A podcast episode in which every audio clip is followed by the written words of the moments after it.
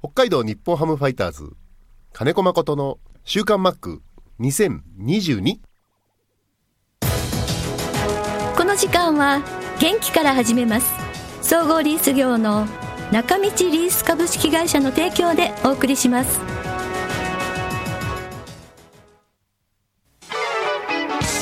設備機械車のリース。損害保険生命保険融資サービス。中道リースがあなたの会社を強力にバックアップ。設備投資のお手伝いをします。北一条東三丁目。中道リースは北海道日本ハムファイターズと三角山放送局を応援しています。週刊マックは札幌市西区のコミュニティ FM 三角山放送局が FM FM76.2MHz でラジオ放送インターネットスマートフォンでもお送りしています。こんにちは安村麻里です。さあ今週の週刊マックは1月14日に収録した音源からお送りします。ノミニケーションのお話です。ではどうぞ。いやでも うん。そうこのね脱線がね、はい。健介にも言ったけどね、はい。そう800回に近づく方法ですよ なんか誰かもラジオ聞いてたっていう方いましたけど800回居酒屋トークですか？私と。そうですそうです、そうなんですか、うん、飲んでないけど。飲んでる時にだから健介とかもずーっとこういう話をされるから、うん。あのけえ一人の太ももをこうつっついてそろそろ帰る帰るって言ってくださいよってしてるんだなとは思うけど。な長くなるんだ、うん 長くなる。と、うん、いやでもあのそういう話って尽きないんじゃないかなうん。うん。そうなんですよ、うんグラウンド上で話してると時間もったいないから、うん。うん。うん。飲みながら食べなじゃあそのそれこそ、うん。えー田中幸雄先輩、はい。片岡敦先輩サードショートも持ってますよね、はい。うん奈良原さんもいました、はい。もうゲッツーの時もいいいいんで取ったらすぐベースの上に投げてくれれば僕なんとかしますって言えたのも飲みの席なんです。あーあー、そっかみんなでご飯食べてる時うなんんうんうんあでもそれはマックが何年ぐらいこう一緒にやってやってからそういうふうに言えま言えました？18歳からはい。ずっと一緒に一軍キャンプ僕行ってたんで、んあの入団してすぐ一軍キャンプ、うん。でも片岡さんとは自主トレの時から新人自主トレの時から可愛がってもらってたんで、うん。そっからですね、ん。で一緒に特集受けたりキャンプでね。あでうわすげえなこの背中広いなとか思いながら本当に後ろ反らさない人だったからあ幸雄さんもそうですし、んうんで奈良原さんが97年に、えーライライオンズから96年かな、うん。ライオンズからトレードで来られて。で奈良原さんも守備にはすごく定評あったんで、一緒にノック受けることで盗むことたくさんありましたし。でご飯食べたり飲み行ったりしながらああでもないこうでもないって話は本当よくした。うん。でそこにガンちゃんとか、はいえーもちろんエースクラスに西崎さんとかね、ええ。えー大先輩の金石さんとかいらっしゃいましたけど、はい。年の近い方としては岩本さんとか、後から入ってる金村とか、うん。でそういうローテーションピッチャーとも同じグループでご飯食べて飲んだりできたんで、うんピッチャーも交えて話できたっていうのはうんうん大きい。一時柴草さんとかね金村とか柴草さんは牽制がめちゃくちゃうまかったの。だからセカンド牽制なんで僕チームから決められたサインでアウトにしたこと一度もないの。ああじゃあピッチャーの柴草さんと、うん。えー金村金と。飲んだり食ったりしながら、ん。明日さウインクするから ウインクで牽制しましょうっつってあバッチリ決まあーすごい。の、うん。うん。そういうアウトにそのねウインクしたら牽制だよって習ったのがね僕が二十歳の時ルーキーの時セカンドやってて、えその時のピッチャーにグロスっていう外国人ピッチャーがいたそのピッチャーもね牽制球めちゃくちゃ速くてセカンド牽制、うんうんクイックできないのにセカンド牽制うまいっていう。えー、すごい。彼がねウインクしてきたからセカンドやってる時、なんだろうな危ないって。ウインクしてでセカンドランナーこうやってやるから、うん。あこれ入ってみようかなと思って。で入ったらバッて投げてきたの。でアウトにして。すごい。サイン出してないのに、うんうんなんだろうと思って動いたらアウトになった。のああそういうことねみあそう通じたんですね、うんそれを、その牽制できるピッチャーとよくやってた。へえでチームで練習する牽制球って結局タイミング合わせて「はい、うんうん。はいはい」だから、うんうん。ランナーに対してじゃなくて、うん。自分らが牽制しろって、うん。あのベンチから言われてるからやってるだけですよ、うん。的な牽制球ばっかりだったう。の、ん。まあ、あんなもん試合でやるかって分かりながらね、思ってて。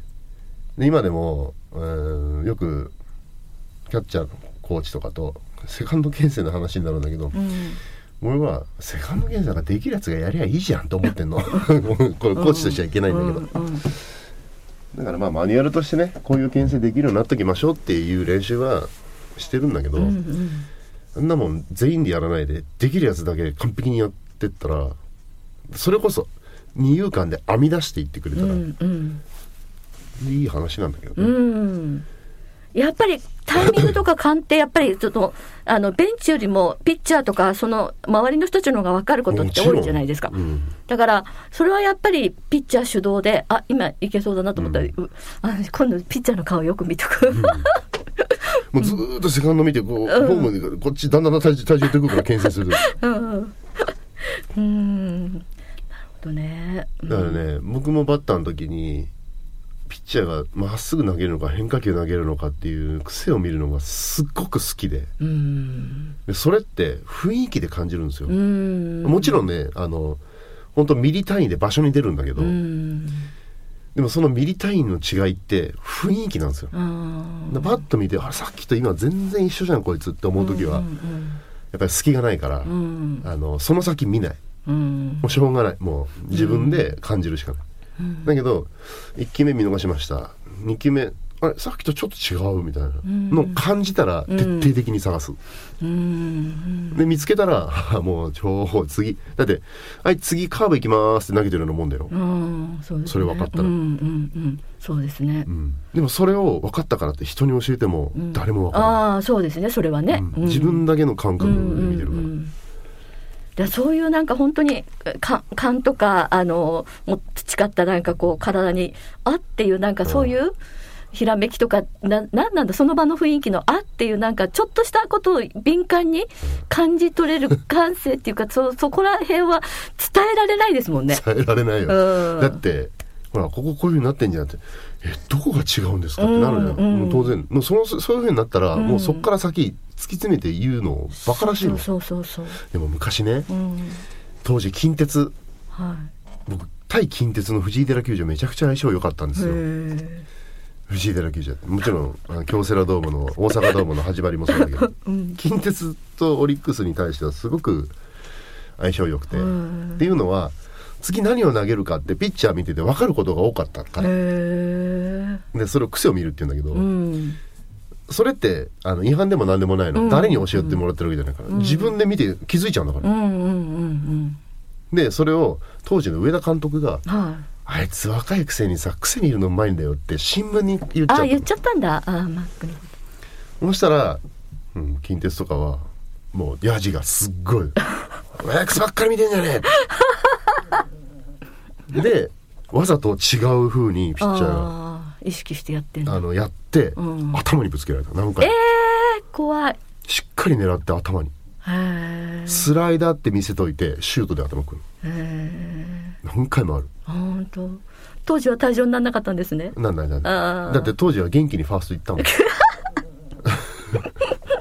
うーん。んそれぐらいのね駆け引きとね、やっぱ勝負根性、んお互いにあったうーん。まあよく聞こえるからヤジが当時はお客さんが少ないんで、うんあの野球中継テレビで見ててもどうしてもテレビカメラで見ちゃうからピッチャーとバッターしか映んないじゃないですか、うん。だけど私なんかの場面でこう投げるあピッチャーバッターボックスにいるのにこうショートの動きが出たことがあってこれちょっとホークスだ今宮さんだったんですけども。だもうあの多分みんなそうだと思う準備はしてるんでしょうけどもこう本当に打つか打たないかの瞬間に今宮さんがこうずれるんですよ、足が。でそっちの方に打球が行くのね、うん。そういうことですよねなんか。そうそうそう。うん。まあ、それはピッチャーが投げる球種と、ん。もちろんキャッチャーが出してるサインと、ん。バッターのスイングの特性と、うん。バッターの指導のタイミングと、うん。うん。です、うん。うん。もちろんピッチャーのコントロールが悪かったら、あそそこまで早く動けない。うん。うん。逆球ばっかりだったら、あ宮西みたいなピッチャーだったら本当一歩目は遅れる。あそっかどこに行くかわかんない。ああなるほどねいやだからそういう駆け引きとかこう全体を見見て、まあ、内野手の動きとか見てると、うん、別の楽しみがこうね。もうね本当に体重移動だけでいいんです、うんあんまり早く動くとね、うんバッター気づく時あるあそうそう俺なんかもう守備位置見ながら打ってたから、うん本当に見えないズリズリってちょっと本当に、そう。よーいドンをよーいぐらいでんもうスタート切っちゃう時もある、うん。大勝負かける時は、うんそっか今年の内野。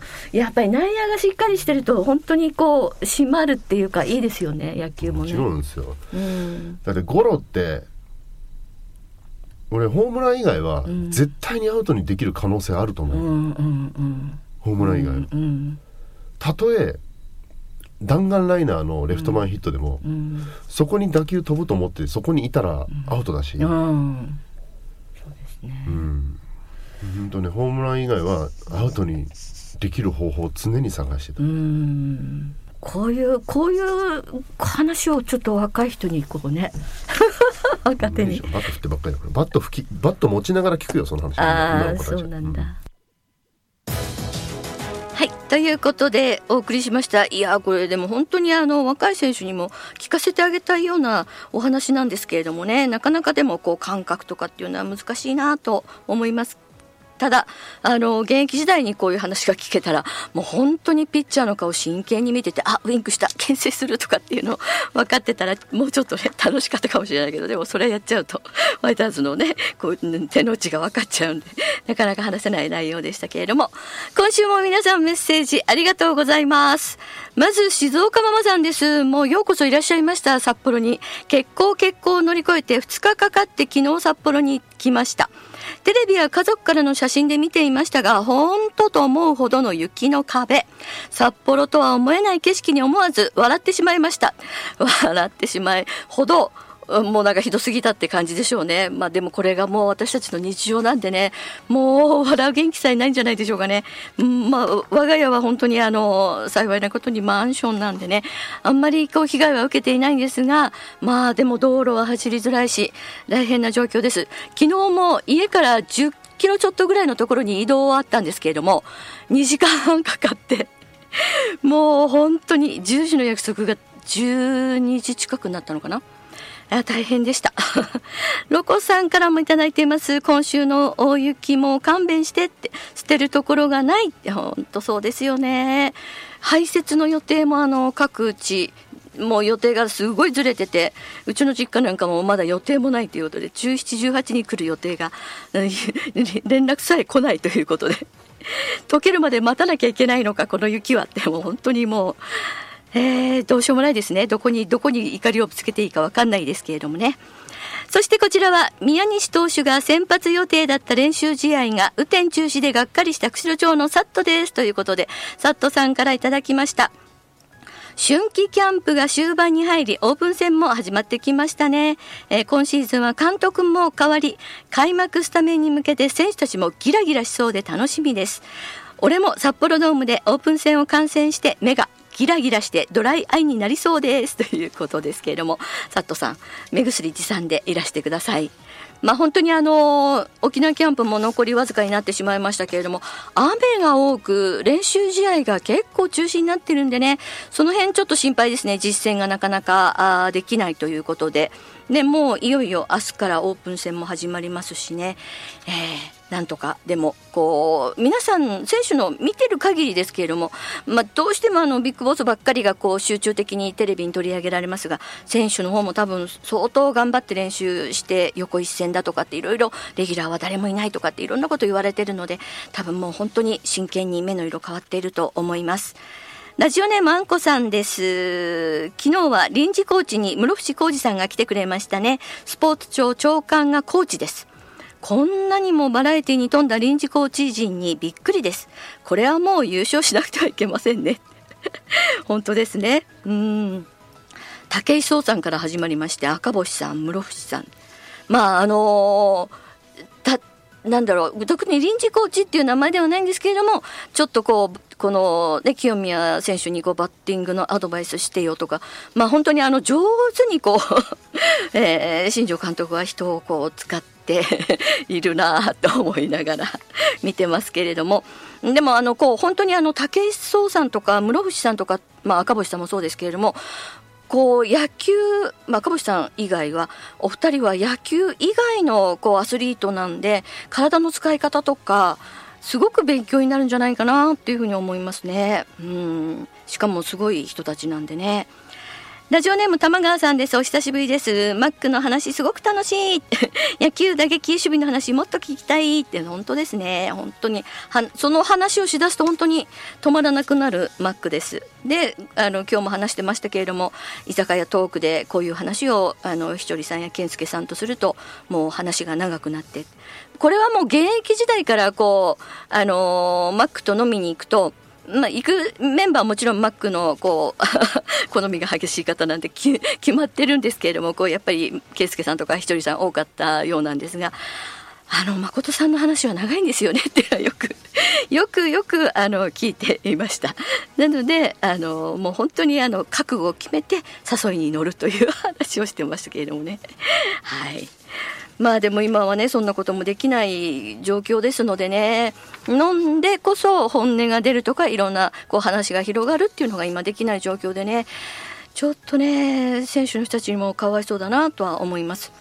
まあ、あんまり飲みに行きたくない選手も若い人多いかもしれませんけれどもね、まあ、ここでしか聞けないこともあるんだよって 伝えたいなとは思います。えー、こちら大谷メロンさんちょっと心配ですね。コロナに罹患しましたということでどこでもらったのかもわかりません。症状は発熱なし、自宅隔離中にコロナに、えー、感染したせあ、コロナに罹患した選手の気持ちが少し分かった気持ちになりました。皆さんもどうぞお気をつけくださいということで。うーん。あの、症状がないということなんですけれども濃厚接触者とかに、ね、認定されると、まあ、ほんと5日間7日間自宅にいなくちゃ、まあ、自宅だけではなくてね隔離しなくちゃいけないので大変だと思いますけれども大谷メロさん頑張ってくださいね。まあ、症状このまま出ないことを祈っています。そしてこちら、えー、みぽりんさんです。いつもありがとうございます。えー、昨日ですね、マリさん、お誕生日おめでとうございます。ありがとうございます。今年はプレゼントなくてごめんなさい。いえいえ、いつも本当たくさんいただいているので気持ちだけで嬉しいです。ファイターズの特別講師に室伏浩二さん、長官まで登場しましたが、シーズン中にはこれ、どうなんでしょうね。まあでも、新庄さんなんでね、本当になるかもしれませんが、福山雅治さんに来てもらって、歌を披露してもらうらしいです。札幌ドームライブですね。マリさんにはビッグボスからのプレゼントになりますね。ということで。いやーこれ実現したらすごいですね。札幌ドームに？え？まああの1曲2曲ぐらい始まる前でしょうね多分ね、えー、どうなんでしょうか？実現しそうなんでしょうか？そしてこちら、三重マさんです。ありがとうございます。えちょっと遅れましたが、お誕生日おめでとうございます。これからも若々しい素敵な声でマックとの絶妙なトーク期待しています。ということで、あの気を使っていただいてお菓子を送っていただきましたみんなでいただきたいと思いますありがとうございますさあ残り少ない沖縄キャンプ明日はオープン戦ですお天気だけ心配ですけれども皆さんからのメッセージ引き続きお待ちしています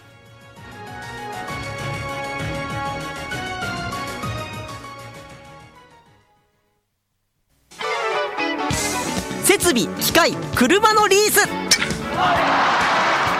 損害保険生命保険。融資サービス。中道リースがあなたの会社を強力にバックアップ。設備投資のお手伝いをします。北一条東三丁目中道リースは北海道日本ハムファイターズと三角山放送局を応援しています。の時間は元気から始めます総合リース業の中道リース株式会社の提供でお送りしました。